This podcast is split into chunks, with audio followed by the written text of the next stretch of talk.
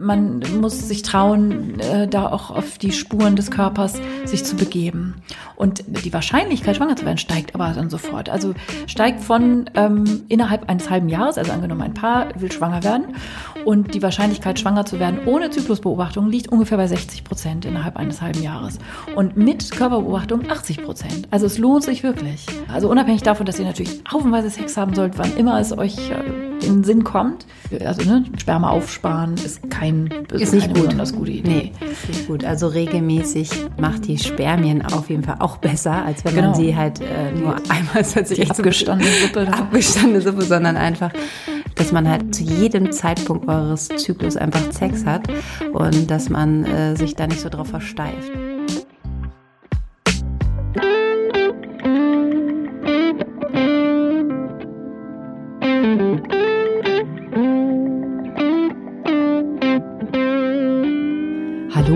Hebammsalon. Der Podcast für deine Schwangerschaft und Babyzeit. Evidence-based und entertaining. Hebammen-Nähkästchen und Tacheles. Leichte Muse und Deep Talk. Und wir sind Sissy Rasche und Karin Dannhauer. So, heute ist wieder Montag und ähm, ich sage einmal Hallo zu meiner wunderbaren, liebenswürdigen Partnerin Karin. Wir sind im Hebammsalon. Hallo, meine liebe, liebenswürdige, adorable Sissy.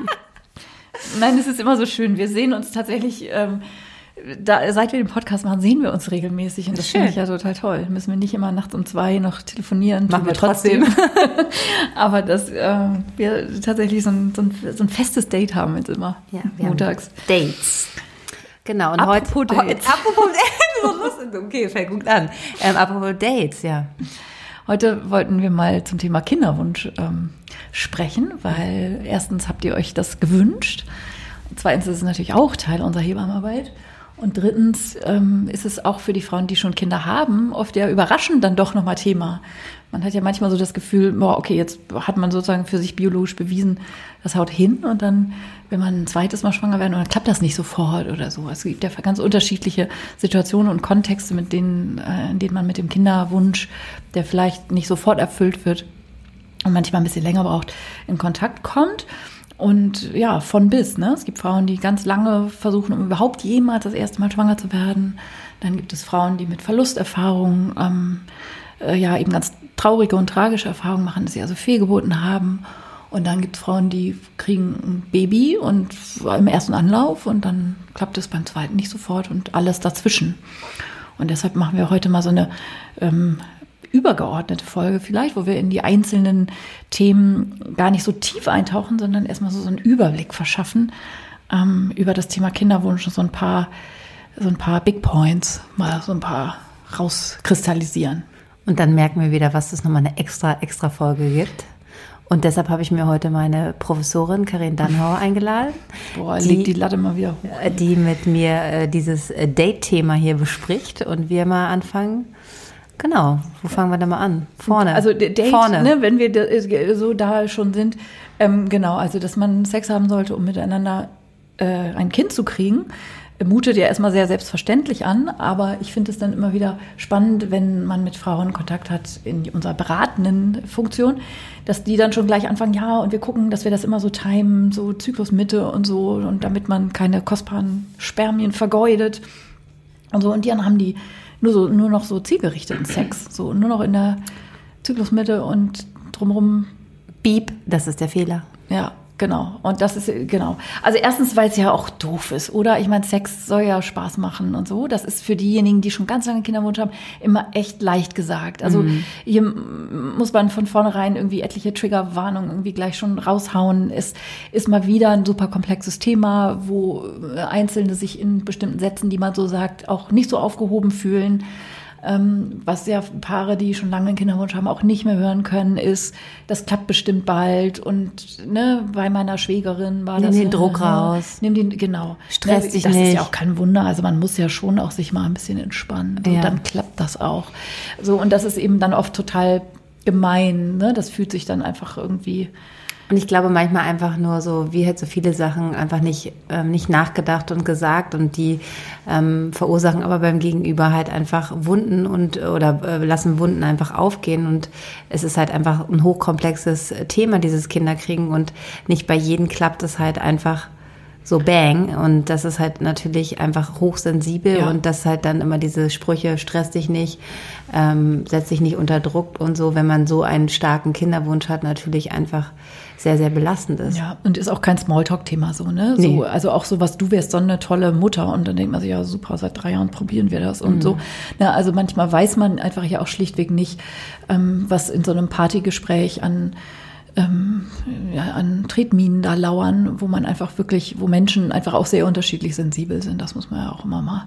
Und es ist auch sagen. wichtig nochmal zu sagen, weil das war, habe ich neulich auch wieder gelesen, einfach so dieses, wie man dann immer, und wann kriegt ihr Kinder? Ne? Mhm. Ne? Also, dass sie einfach diese Fragen, ähm, über die man sich einfach gar keine Gedanken macht. Wir haben schon zwei, die sind aber tot. Also so, ne? Das ist eben nichts, was man da sagt. Ja. Ähm, oder ihr seid jetzt schon fünf Jahre verheiratet ja. und wollt ihr nicht auch mal ein Kind kriegen mhm. oder ihr habt das Haus oder was auch immer oder die Wohnung ist jetzt größer, ne? Ähm, dass es natürlich so ein hochsensibles Thema ist, was man nicht einfach mal so fragt, wie, wo mhm. hast du die mhm. Butter gekauft, ne? Genau, und so diese, diese, diese ähm, ähm, Basics, also weil wir immer noch bei diesem Date und Sex haben Thema und so, ne, das ähm, ist natürlich einerseits die Voraussetzung.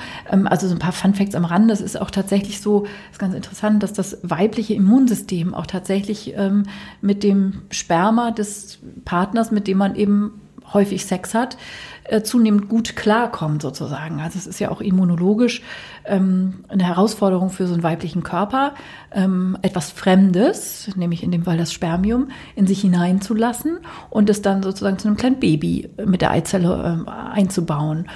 Und ähm, immunologisch ist es so, dass die, dass häufiger Sex das weibliche Immunsystem sozusagen gut, gut brieft, so, dass ähm, einfach so diese, diese ich nenne das mal subtilen Abwehrreaktionen, die auf Fremdeiweiß im Körper ja immer vorhanden sind, ähm, dadurch so ein bisschen besänftigt werden. Also das ist tatsächlich nicht, nicht nur so, oh, hab mal ordentlich Sex, irgendwie dann, ne, sieben Schuss, dann ist vielleicht ein Treffer dabei oder so, ähm, sondern einfach auf so subtileren Ebenen, was man jetzt auch, ne, Fancy Wissenschaft und so, auch jetzt noch nicht so lange weiß. Es gibt in dem Kontext ja viele Mythen.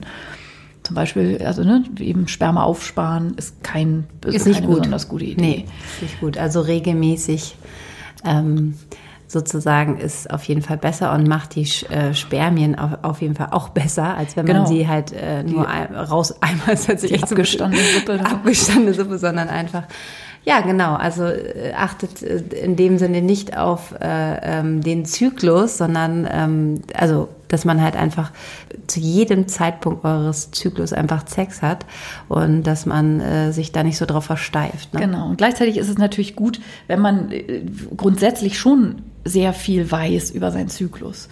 Also sprich, ähm, wann man fruchtbar ist, das kann man dann schon auch ne, äh, darüber hinaus äh, ja herausfinden um es dann nachher wieder andersrum einzusetzen, wenn man das nicht möchte.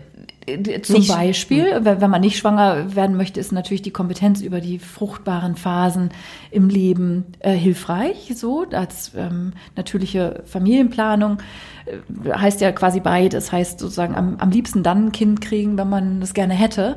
Aber das ist wahrscheinlich schon die erste Lektion, die wir lernen, wenn wir uns mit diesem Kinderwunschthema beschäftigen, dass das Leben dann zuschlägt, wenn es zuschlägt. Ne? Also sprich, wenn man äh, ewig dran rumplant, so, ach, jetzt würde das irgendwie ganz gut passen, ähm, dann klappt es ja möglicherweise nicht und umgekehrt schleichen sich auch Kinder ins Leben, äh, die jetzt unbedingt nicht äh, darauf angelegt waren in der Weise. Ne? Und das Wissen um, um den Zyklus, ich vermisse das ja wirklich auch schon in der der, im, im Bio-Unterricht. Also wird dir wahrscheinlich genauso gehen, dass du schon von der Grundschullehrerin an sozusagen immer in Bio-Unterricht für die Kinder oder früher Sachkunde äh, eingespannt bist. Und ich finde das total wichtig und toll.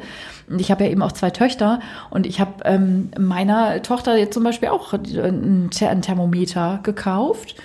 Ähm, natürlich ist sie noch von Verhütung entfernt und vom Kinderkriegen äh, auch, also hoffe ich zumindest. ähm, äh, so, aber die ähm, die misst jeden Morgen ihre Temperatur und äh, findet das total spannend, ihren Zyklus kennenzulernen. Und sowas finde ich ist eigentlich so Basic-Wissen, genauso wie man in der Hausapotheke weiß, dass man Lindenblütentee trinken kann und so, finde ich das einfach wichtig, dass Kinder auch damit aufwachsen, wie ihre körperlichen Grundfunktionen so funktionieren. Und ähm, das sind wahrscheinlich dann, da hatten wir auch, glaube ich, schon mal das Thema so Hebammentöchter, ne, so, die ja. Äh, In unserer allerersten Folge haben wir das. Äh, ähm, genau, die ja so dann damit aufwachsen. Aber das finde ich jetzt auch so ganz schön so zu erleben, weil so bin ich zumindest in der frühen Teenie-Zeit nicht aufgewachsen. Mhm. Ähm, so und ähm, das finde ich, da ist schon der Samenkorn gelegt. Also wenn man mal so guckt, wie viel wissen Frauen überhaupt über den Körper und wie viel wissen Männer, also Jungs, äh, auch über weibliche Körper, aber auch über ihre eigene Fruchtbarkeit. Und dann bin ich manchmal ganz erstaunt. Ne? Also, dass man tatsächlich äh, bei so Grundlagenwissen ganz viel ähm, zu keiner Gelegenheit im Leben das so richtig vermittelt bekommt. Dabei ist das so, so wichtig. Ja, das liegt ja einfach daran, dass es einfach auch immer noch so ein, so ein Schamgefühl, so ein Tabuthema ist. Ne? Also generell Sex, Zyklus, ähm, das ist ja natürlich auch in der Kinderzeit, wenn man das natürlich auch irgendwie ähm, äh, fernhalten. Das hatten wir, wie gesagt, in der ersten Folge besprochen. Das ist halt einfach, dass man auch nicht so genau sagt, wo kommen Kinder raus, wie entstehen sie. Das ist ja immer noch so ein sehr schambehaftetes Thema. Und wenn sich das natürlich in, in der Kindheit schon so festsetzt, wird es natürlich nicht einfacher, darüber zu reden und ähm, offen damit zu sein. Und ich glaube, das ist halt einfach da bewegt sich das jetzt schon, dass man da einfach mehr äh, aufklärend ist. Und ich äh, schreie immer als erstes, wenn ich im Kindergarten oder in der Schule bin, wenn ich da irgendwie helfen kann, dann sage ich immer, hier, hier, hier bin ich. Ich bin jetzt so, ein bisschen gespannt. Ich habe ja auch einen Jungen, du hast zwei Mädchen. Ähm, das ist dann nochmal eine andere Geschichte. Mhm.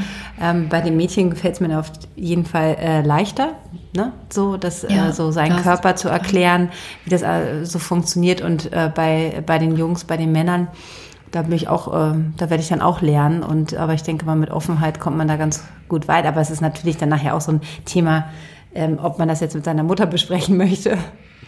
Ja, so, ne? natürlich, ne? dass man einfach ähm, genau innerhalb der der, der, der Elternrolle und der Vater- und Mutterrolle, dass sich ja auch unterschiedliche ähm, ähm, Teile übernimmt und so, aber. Schreibe ich mir gleich mal auf. Ich, ich führe hier unsere Liste ähm, zu den ähm, weiteren Folgen Sexualität äh, bei Kindern. So, so, also ich habe hier Familienplanung. Ich mache ein paar Stichpunkte immer, damit wir einfach wissen, dass wir, ähm, äh, dass wir viele Dinge, die wir euch äh, im, im Laufe der nächsten Monate, hoffentlich Jahre im Hebammensalon erzählen wollen. Und ähm, ja. Oh, wir haben so eine lange Liste schon das ist jedes Mal schreibt ihr uns. Das ist natürlich auch toll. Wir haben ja jetzt auch unsere neue Website äh, mit einer E-Mail-Adresse, wo ihr uns Themenvorschläge ähm, senden könnt. Und einer Suchfunktion. Hallo at hebamsalon.de und einer Suchfunktion, genau. Die so, erklären wir euch dann nochmal irgendwann. Ja. Ähm, Genau, vielleicht so ein paar äh, Zahlen auch nochmal äh, zur Einordnung, was ist denn realistisch? Also die Idee ist ja manchmal, ähm, okay, wir wollen jetzt ein Baby, dann schlafen wir miteinander so wie und dann kriegt die Frau zwei Wochen später ihre Periode. Das hat ja nicht geklappt. Ähm, die Wahrscheinlichkeit, innerhalb eines Zyklus ähm, schwanger zu werden, ist ja gar nicht so hoch, wie man denkt. Und ist vor allen Dingen tatsächlich, und jetzt wird es uncharmant, abhängig davon, wie alt man ist. Und diese blöde biologische Uhr, ähm, die uns dann ja so sofort eins aufs Maul gibt, sozusagen, wenn wir uns um Mitte 30 erst entscheiden, jetzt möchten wir mit der Familienplanung mal so loslegen. Das ist wirklich nicht charmant. Und irgendwie hatten wir auch eine andere Idee von, wir machen erstmal hier unsere Karriere klar und dann kümmern wir uns so ums Kinderkriegen. Die Biologie will, die ist einfach noch im Neandertal hängen geblieben. Die will, dass wir mit Anfang 20 damit loslegen. Beste das heißt nicht, dass ihr das machen sollt, aber das heißt, dass man tatsächlich mit den Folgen ab 30 aufwärts äh, lebt, dass eben die Wahrscheinlichkeit pro Zyklus schwanger zu werden bei Anfang 30 liegt die ungefähr vielleicht so um die 15 Prozent bis 20 vielleicht. So, das kann man jetzt viel oder wenig finden und die sinkt halt rapide ab, diese Zahl, ähm, je älter ihr werdet. Ist doch einfach echt krass, ne? wenn man sich überlegt, so ähm, wenn man wirklich diese Zahlen mal ähm, vor Augen hat und ähm, darüber nachdenkt, dass natürlich, also ich meine, das kannst, ich, ich bin prozentual, kann ich das jetzt gar nicht sagen, aber gefühlt, wenn man mal eine 25-Jährige beträumt, denkt man ja immer so, oh, die ist ja noch hier sehr jung, ne? Aber das ist eigentlich das perfekte Alter ähm, zwischen 20 und 25, um Kinder zu kriegen. Wenn die Eizellen noch frisch und knackig sind. Ja, und ähm, das ist natürlich einfach, ähm, wo wir uns an unserer täglichen Arbeit ähm, aufhalten, ist natürlich eher immer auf jeden Fall über 30 und eher Mitte, Ende 30. Und das ist natürlich, das finde ich. hier im Prenzlauer Berg. Ja. Den akademischen. Also meine, meine Mutter hat mich ja auch mit 20 bekommen, ne? Das, meine auch. Ja, also das 21. war halt, das hat sich, ähm, das hat sich ja auf jeden Fall verändert, ne? weil der Lebensplan halt ein anderer ist. Aber der Körper, wie du das eben so schön sagst, ist dann noch nicht hinterhergekommen.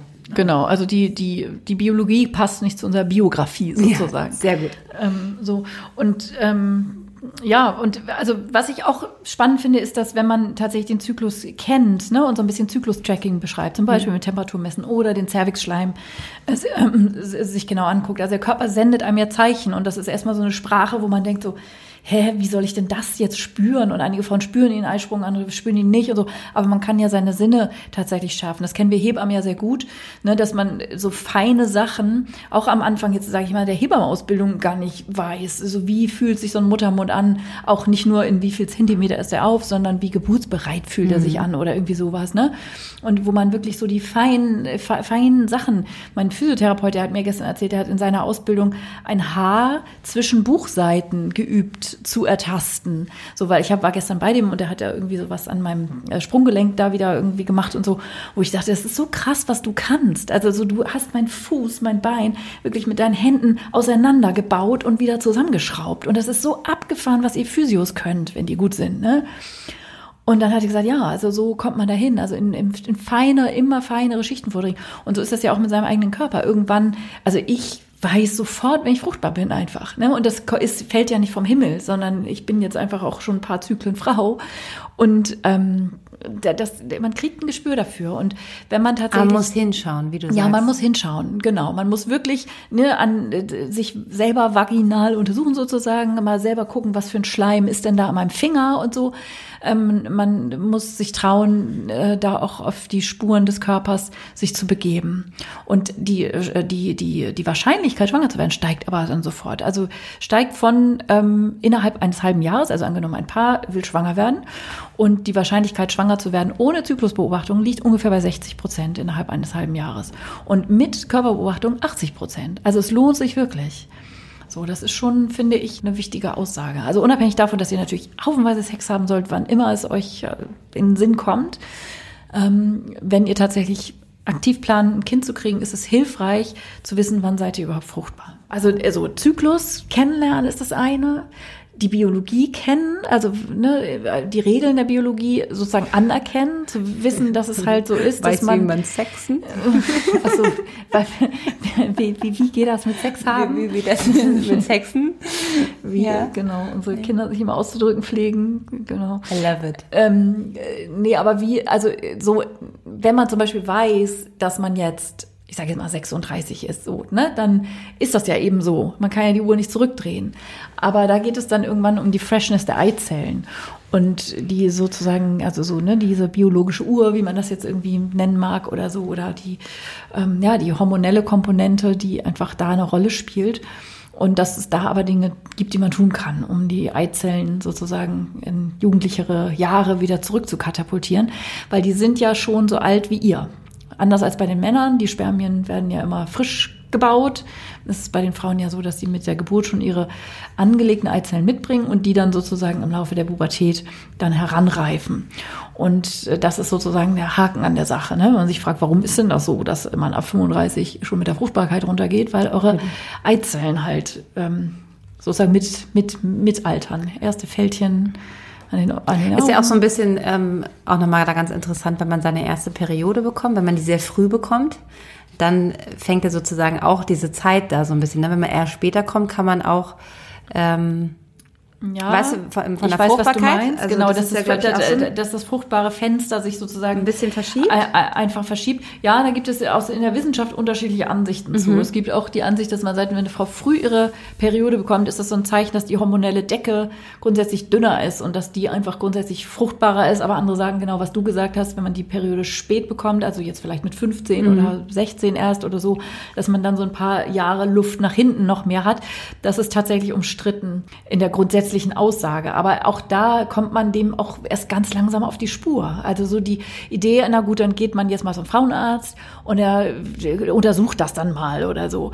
Das ist ja auch total überschätzt. Also die Idee, man nimmt dann mal ein Blutbild ab, ist ja, ja so Oder ein so. Spermiogramm, das ist oder auch nur so ein Moment, genau. so ein Momentwert, ne? Und alle denken, okay, das finde ich äh, immer sehr interessant, ähm, gerade auch so, wenn ich es immer so höre. Also ich habe, weil erstmal denken ja Männer grundsätzlich, ähm, dass sie ich komme immer. Bei mir ist alles okay und es sind immer die Frauen, ne? Also dass die Männer, also das ist ja auch so, so als wenn man dann so seine Männlichkeit irgendwie äh, ja, als wenn die heruntergestuft wird. Ist auch historisch überliefert, ne? Also ja. sozusagen die Königin, die wurde geköpft im Zweifel, wenn die da nicht einen Thronfolger mhm. geboren hat, weil ja. an ihm kann es ja nicht liegen, so. Ja. Also das ist tatsächlich auch so ein ganz uraltes patriarchalisches Ding, dass äh, die, die, die, die Frau, die ihrem Mann ein Kind schenkt und so, so heißt es ja auch tatsächlich mhm. noch, ne? Mhm. Vollkommen absurd natürlich und aus medizinischer Sicht äh, totaler Schwachsinn. Ja, und dass es halt einfach eine Momentaufnahme auch ist. Ne? Yes. Und ähm, ich sag auch, also es ist ja auch einfach so, wenn, wenn man jetzt gerade, und das jetzt kommen wir was wir am Anfang be besprochen haben, aber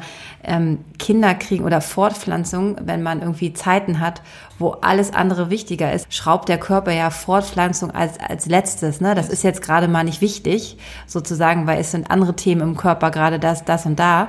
Ähm, das ist jetzt gerade nicht das Thema. Und so merkt man das ja auch. Deshalb ist es natürlich schon, wenn man schwanger werden möchte, gibt es schon, du hast es in deinem Buch so schön zusammengefasst, weil Karin hat ja auch ein ganz tolles Buch darüber ge äh, geschrieben, Schwanger werden, ähm, wo du so die, die Big Points auch so ein bisschen zusammengefasst hast, was natürlich auch klar äh, ist, dass man Stress, also wenn man jetzt gerade irgendwie, was weiß ich, seine Bachelorarbeit schreibt oder seine Doktor, also dass man irgendwie in diesen Phasen ist die Fortpflanzung vom Körper erstmal nach hinten angestellt, weil es jetzt gerade auch nicht Zeit dafür ist, ne? Wenn das man das so so oberflächlich jetzt mal so sagen darf. Natürlich kann man da auch schwanger werden, aber ähm, es ist immer so, es wird vom Körper hinten angestellt. Genau, und das ist ähm, wie auch die sogenannte Rush Hour des ja. Lebens, wie das immer so genannt wird, ne? dass in den Jahren zwischen, ich sage jetzt mal 25 und 45 oder sowas, was so, ungefähr das fertile Fenster bei Männern mhm. und Frauen ja irgendwie abbildet, ähm, eben auch die Zeit ist, wo so viel anderes los ist im Leben. Und äh, das, was man dann irgendwie als moderner Lebensstil oder westlicher Lebensstil oder wie auch immer irgendwie bezeichnen will, das ist grundsätzlich, kann man sagen, im Prinzip von A bis Z Gift für das Konzept Fruchtbarkeit. Und das ist, kann ich aus Erfahrung sagen, in meinen äh, Fertilitätsberatung, die ich als Hebamme mache oder so, Begleitung, ähm, das ist immer so ein unattraktiver Punkt. Wenn ich, das mache ich erst immer als erstes in der Anamnese, ne? Das ist so, was ist los bei euch? Und dann, ne, wie, von A bis Z, wie schlaft ihr? Äh, wie schlaft ihr miteinander natürlich auch, aber wie schlaft ihr? So, mhm. wie viel Zeit schlaft ihr am Tag? Wie viel Kaffee kippt ihr euch rein, weil es immer wieder an Schlaf zu wenig war? ähm, wie viel arbeitet ihr? Ne? Was macht ihr als Ausgleich? Ähm, so, und wenn mir jemand sagt, wir haben eine 60-Stunden-Woche ähm, und natürlich gehe ich erst um zwei ins Bett und um sechs klingelt der Wecker und dann schütte ich mir zwei Liter Kaffee rein, damit ich überhaupt wach bleibe und abends ein Glas Wein zum Runterkommen. Ja, dann darf und man rauchen nicht, tue ich auch noch. Äh, genau, also Rauchen ist ja tatsächlich eher schon uncool geworden mittlerweile. Mhm. So, ne? Sehr, Aber wird viel weniger geraucht als noch vor 10, 20 Jahren. Aber klar, also das ist so dann, und dann ist es, dann bin ich der Spielverderber, der sagt, okay, dann können wir uns jetzt zwei Sachen überlegen. Entweder ihr macht so weiter und wir reden in einem Jahr noch darüber, dass ihr kein Baby kriegt. Also natürlich ist es auch wieder haufenweise Leute da draußen sagen so, ehrlich gesagt, das war nie ein Problem und ich habe trotzdem Kinder gekriegt wie Brezelbacken. Das ist ja eben auch nicht gerecht verteilt. Und das ist ja auch so, dass, dass man sagt, ey, meine Nachbarin, sehe ich doch, die lässt sich jeden Tag nur Pizza kommen und qualmt aus ihrem Badezimmerfenster äh, und so und die kriegt ein Baby nach dem anderen und hat auch noch 20 Kilo Übergewicht. Ähm, so und wieso, wir machen hier, ernähren uns nur hier von unseren Chia-Bowls und kriegen trotzdem kein Kind. Also wie gesagt, es ist auch immer schwierig für den Einzelfall. Also deshalb ist es ja auch so komplex und deshalb ist es so wichtig zu gucken, so hey, was ist genau bei euch los? Und Lebensstilveränderungen, so unattraktiv wie es ist, wenn ich sage, hört auf mit dem Junkfood und hört auf, Alkohol zu trinken und auch wirklich gelegentliches Alkohol trinken, wenn es, also wenn ihr kein Problem hättet, bräuchtet ihr keine Beratung aufzusuchen. So ist es ja. Ne? Also wenn man irgendwie ne, mit einem gelegentlichen äh, Gläschen Wein oder auch mal einem gepflegten Vollsuff am Wochenende schwanger wird, ist ja okay.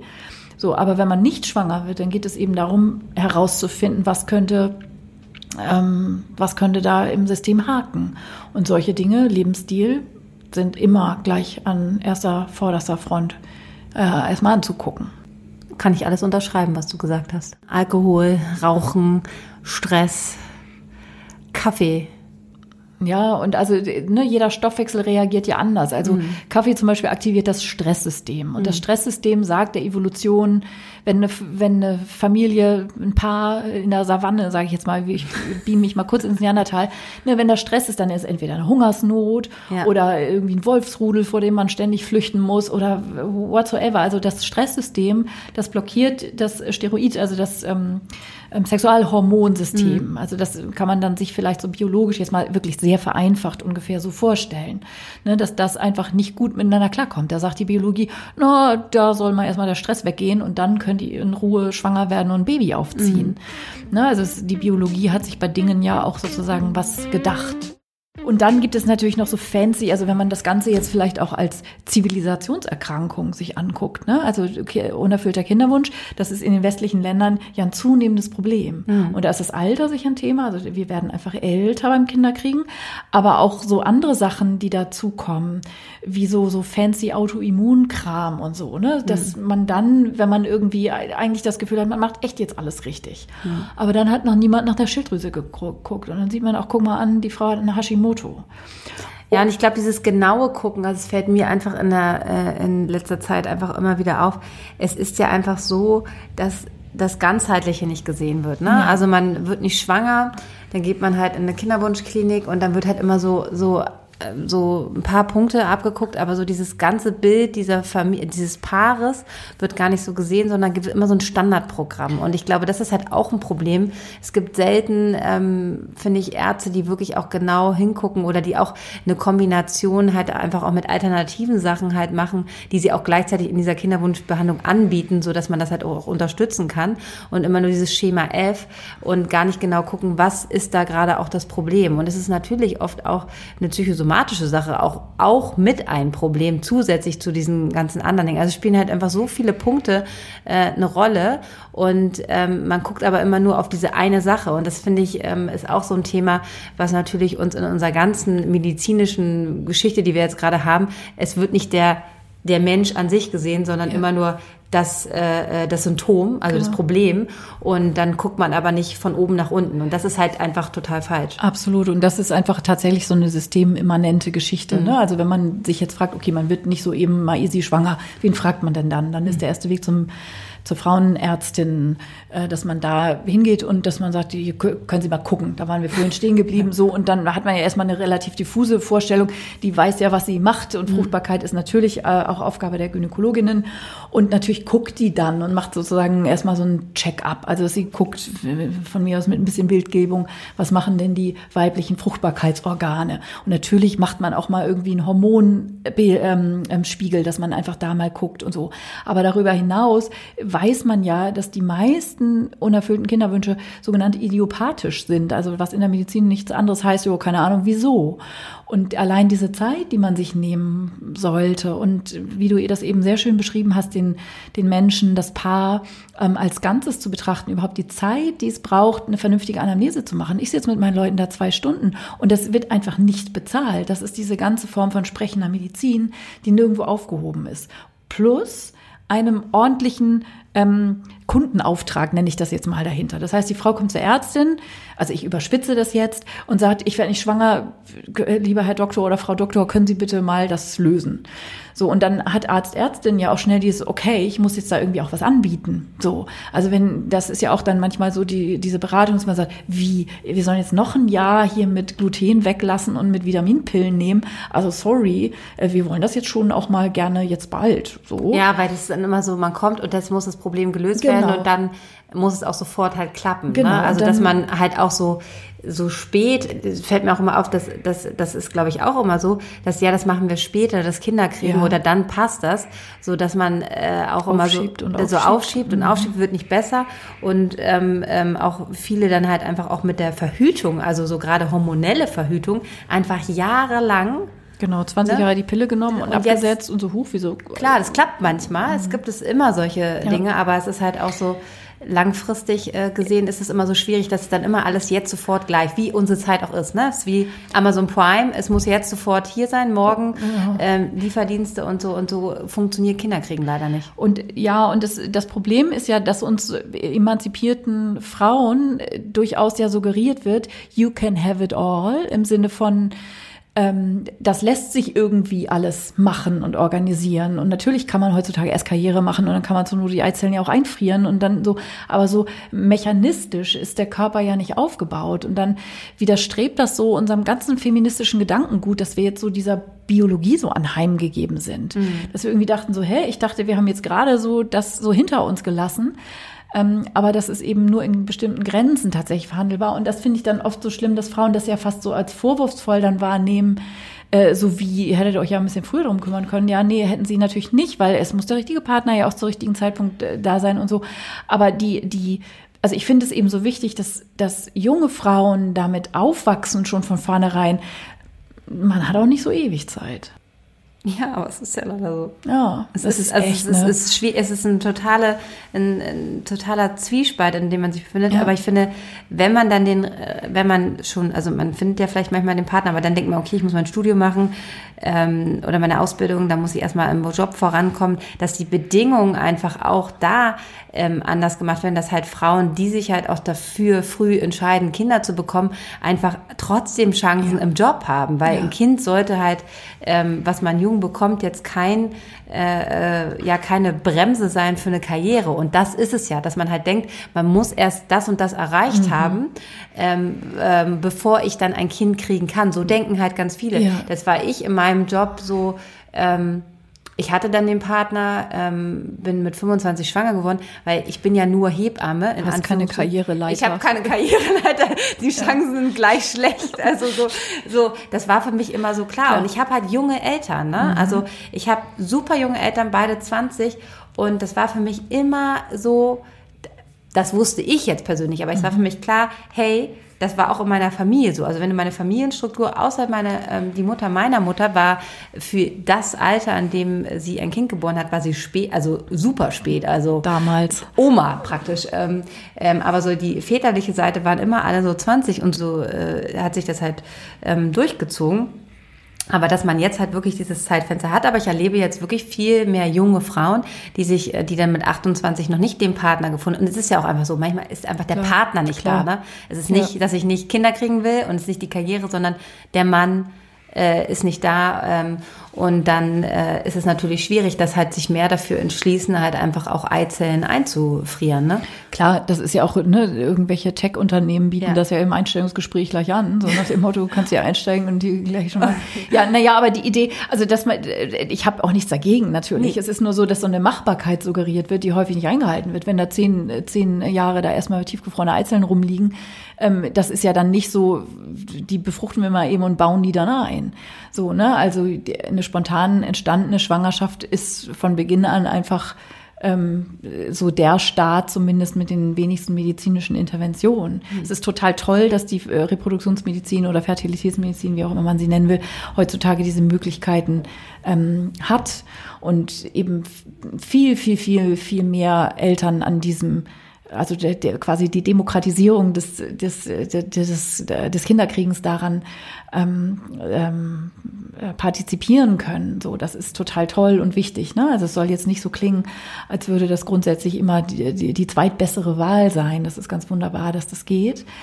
Nein, aber es ist wichtig aufzuklären. Aber es ist wichtig aufzuklären und auch wichtig zu wissen, dass das ein ganz schönes Fass ist, was man ja. da aufmacht. Und es ist auch nicht mal eben so, sich Eizellen genau. ähm, ähm, entnehmen zu lassen. Es hört sich ja so an, ja, und dann entnehme ich, ich mal meine Zahnreinigung. Genau. genau. Ja, ja. Und dann friere ich die ein und dann taue ich die halt ähm, äh, zehn Jahre später auf und dann werden die halt, also das macht ja auch was, ne? Also das darf man immer nicht vergessen. Das ja, und das macht auch wirklich drumherum Behandlung. Die Frauen werden hormonell stimuliert. Ja, ne? und es macht auch, also ich weiß ja nicht, also ähm, ähm, da verbessere mich oder ähm, erzähl mir, was du aus deinen neuesten sozusagen, weil du halt einfach auch dieses Buch geschrieben hast. Ich glaube halt auch immer, klar, es ist super, dass wir das alles haben und dass man das alles so machen kann und ähm, ähm, dass Familien, die auf natürlichem Wege nicht schwanger werden, so kind, doch der Wunsch dieses Kinderwunsches erfüllt ist. Aber ich glaube halt einfach so, man sollte das nicht als leichtfertig hinnehmen, dass man so in der Zukunft Kinder macht. Also ich habe mir dieses, diese Serie ähm, ähm, nicht angeguckt, diese, wie heißt die nochmal, ähm,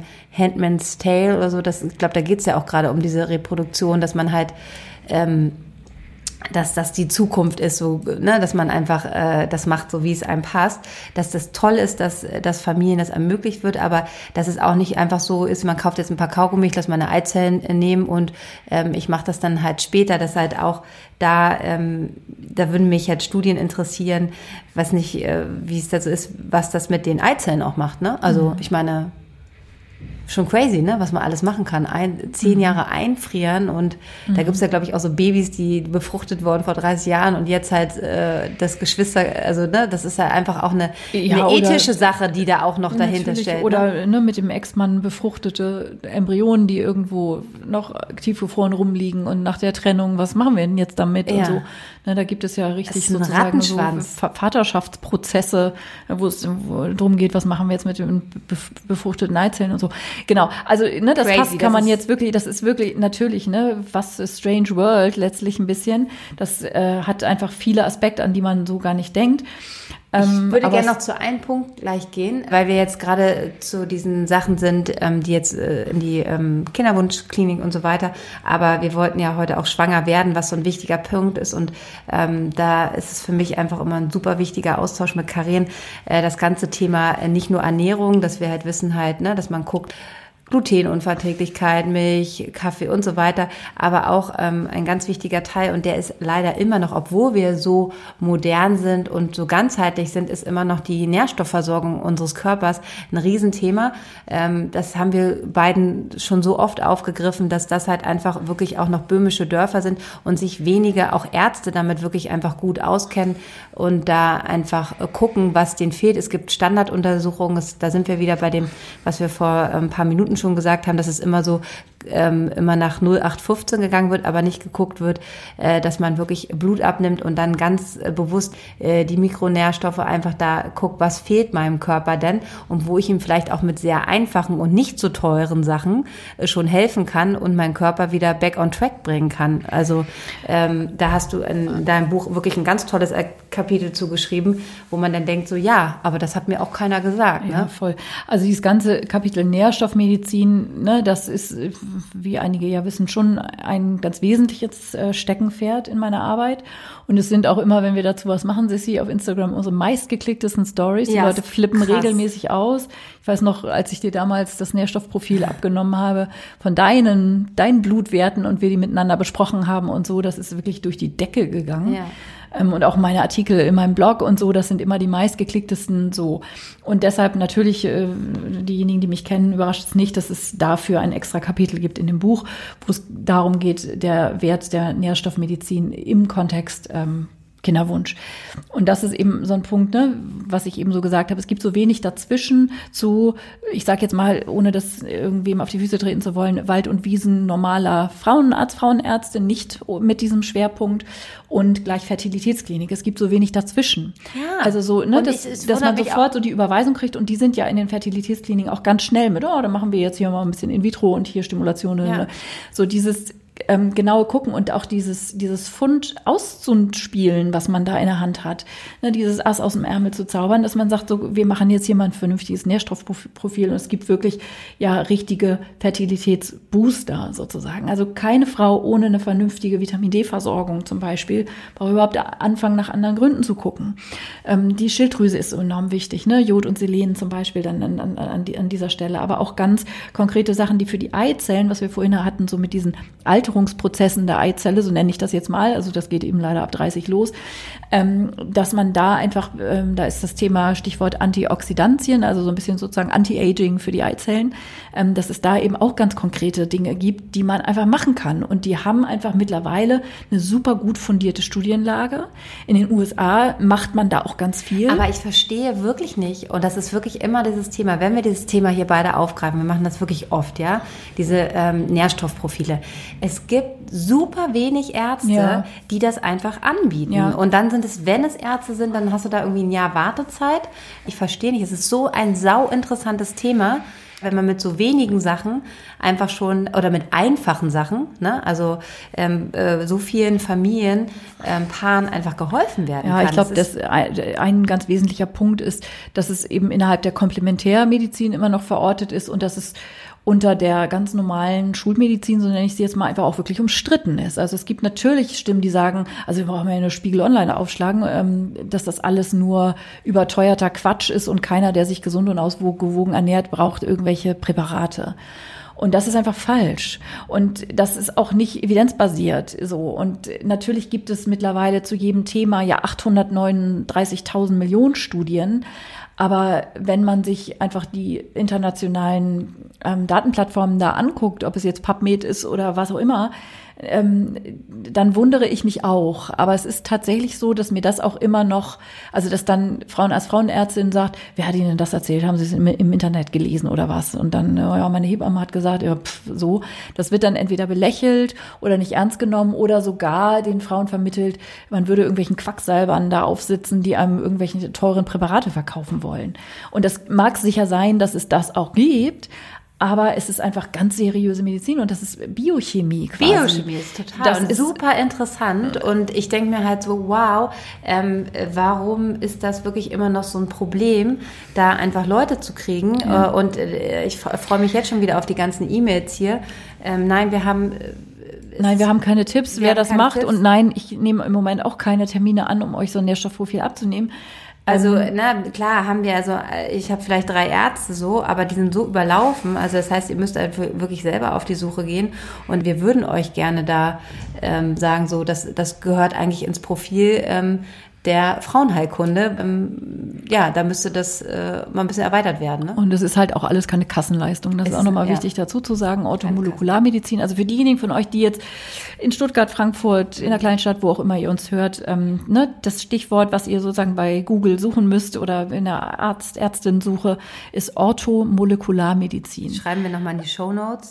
Ja? da buchstabieren ja, wir es nochmal. Nein, ist so einfach, Nein, wenn man den Podcast hört und dann, genau. da könnt ihr es nochmal nachlesen, da werden wir das nochmal reinschreiben schreiben, weil das ist einfach ein Riesenthema und ähm, alles, um es genau ähm, äh, nachzulesen, natürlich auch nochmal ähm, schwanger werden, ähm, wo äh, Karin es äh, so schön aufgelistet hat und ich auch gerne drin lese. Das Buch zum Podcast. Das Buch, das Buch zum Podcast, ähm, ähm, weil man sich das natürlich hier alles, äh, wenn ihr jetzt gerade beim Autofahren oder beim Laufen seid oder was auch beim Bügeln, was weiß ich, nicht mitschreibt, da könnt ihr das natürlich nochmal nachlesen und ähm, ja, da steht das auch ein bisschen sortierter drin, als das, was wir jetzt hier so ein bisschen random, so ein paar Sachen uns rauspicken sozusagen. Ja. Ne?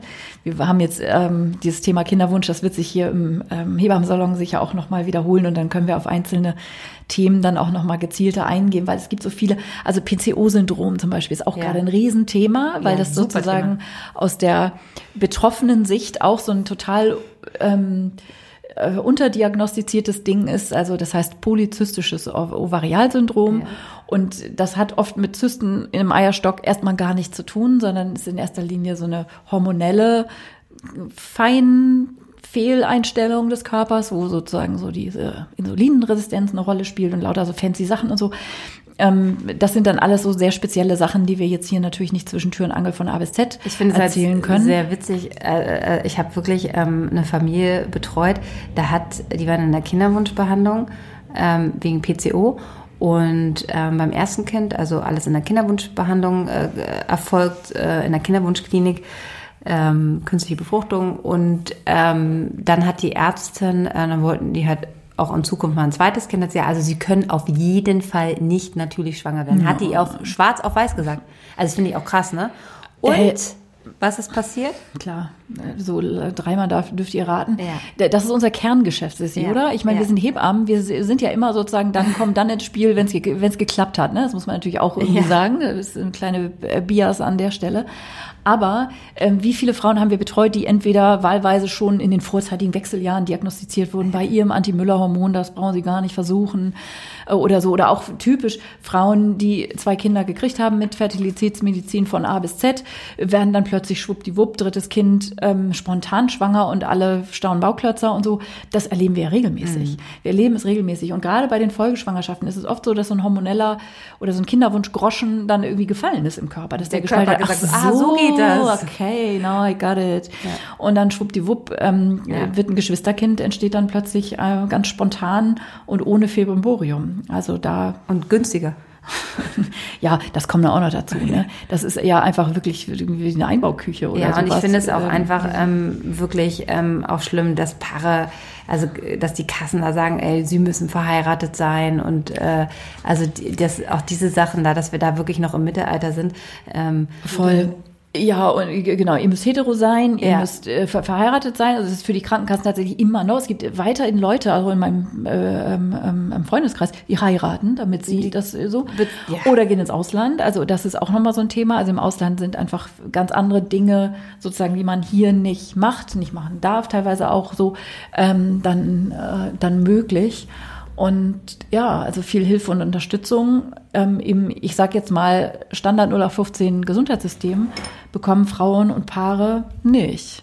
Nee. Wenn sie, wenn sie schwanger werden wollen und das nicht mal eben schnips äh, so klar. Und da sagen wir jetzt einfach nur mal die ganze, äh, der medizinische Bereich, wir gehen jetzt gar nicht über die, was sowas auch bedeutet für ähm, die Psyche eines Paares, die äh, mehrere Jahre im Kinderwunsch sind. Also das ist ja auch nochmal eine Sache, was das mit eurer Beziehung macht und so weiter, dass da wir einfach immer noch nicht gut aufgestellt sind, dass auch die Menschen, die das sogar täglich machen in der Kinderwunschbehandlung, da auch einfach nur äh, die Eizelle und äh, Sperma im Kopf haben, ja. aber nicht, was das alles noch drumherum ist. Das ja. ist wirklich auch ein Riesenthema und gehört, finde ich, auch begleitet. So, ne? Also Unbedingt. das, so dieses, dieser, dieser, dieser unerfüllte Herzenswunsch, so, ne, dass das natürlich echt ein Beziehungsthema ist, so, ne, dass man da einfach sich auch unterstützen lässt und dass man auch sozusagen anerkennt und wertschätzt, dass es ein Thema ist, eins der Emotionalität und des, der verschiedenen Gefühle. Also auch so dieses, man, man ist dann irgendwann, kann man sich auch nicht mehr freuen, wenn die siebte Freundin irgendwie sagt, oh, übrigens, ich bin wieder schwanger. Und so, herzlichen Glückwunsch. Irgendwann kann man es einfach so, ne, dieses, dieser, dieser Schmerz und dann entdeckt man einfach auch unattraktive Gefühle, wie neidisch sein und mhm. wütend sein und so, das ist einfach auch echt hardcore. So. We feel you. We feel you, ja. Ja. Also wenn ihr ähm, gerade in der Situation seid, geht nochmal durch, was wir hier erzählt haben, so diese Sachen, wo könnt ihr da einfach nochmal gucken, haben wir das schon mal gehabt, haben wir wirklich mal auf unsere Nährstoffe geguckt, können wir da unter, noch was unterstützen. Also, Reduziert eure Arbeitszeit, ja. also wirklich so ganz ernst gemeinte Sachen, so nehmt, also für, für jedes Projekt, was man plant, die Wohnzimmerrenovierung, nimmt man sich Zeit, aber zum Kinderkriegen irgendwie nicht. Mhm. So, das soll so nebenbei einfach mal so mit eingetütet werden. Und also nehmt es wirklich als große Sache und widmet euch dem auf allen Ebenen. Ja, und wir freuen uns auf ähm, eure Kommentare dazu auch noch. Ähm, wir werden da auf jeden Fall, ich habe mir ein paar äh, Notizen, Karin auch gemacht, äh, nochmal intensiver in die einzelnen Punkte da eingehen. Aber in erster Linie erstmal eine große Empfehlung, schwanger werden. Ähm, alles nochmal ganz äh, äh, gut zusammengefasst. Ist jetzt auch so kein Buch, was man so nebenbei legt, äh, liest, äh, weil es wirklich sehr fundiert ist und ähm, viele Post-its bereithalten. Post-its bereithalten und auch nochmal, äh, na, das ist einfach auch zu verstehen, weil es ja alles einfach doch sehr komplex ist. Aber es wird euch auf jeden Fall helfen, ähm, auch viele Dinge und Zusammenhänge besser zu verstehen. Und ähm, ja, wir wünschen euch auf jeden Fall alles Gute und ähm, freuen uns, wenn ihr beim nächsten Hebammsalon wieder dabei seid. Genau. Bis bald. Das war der Hebammsalon mit Sissi und Karin. Produktion Lisa Golinski, Redaktion Julia Knörnschild. thank you.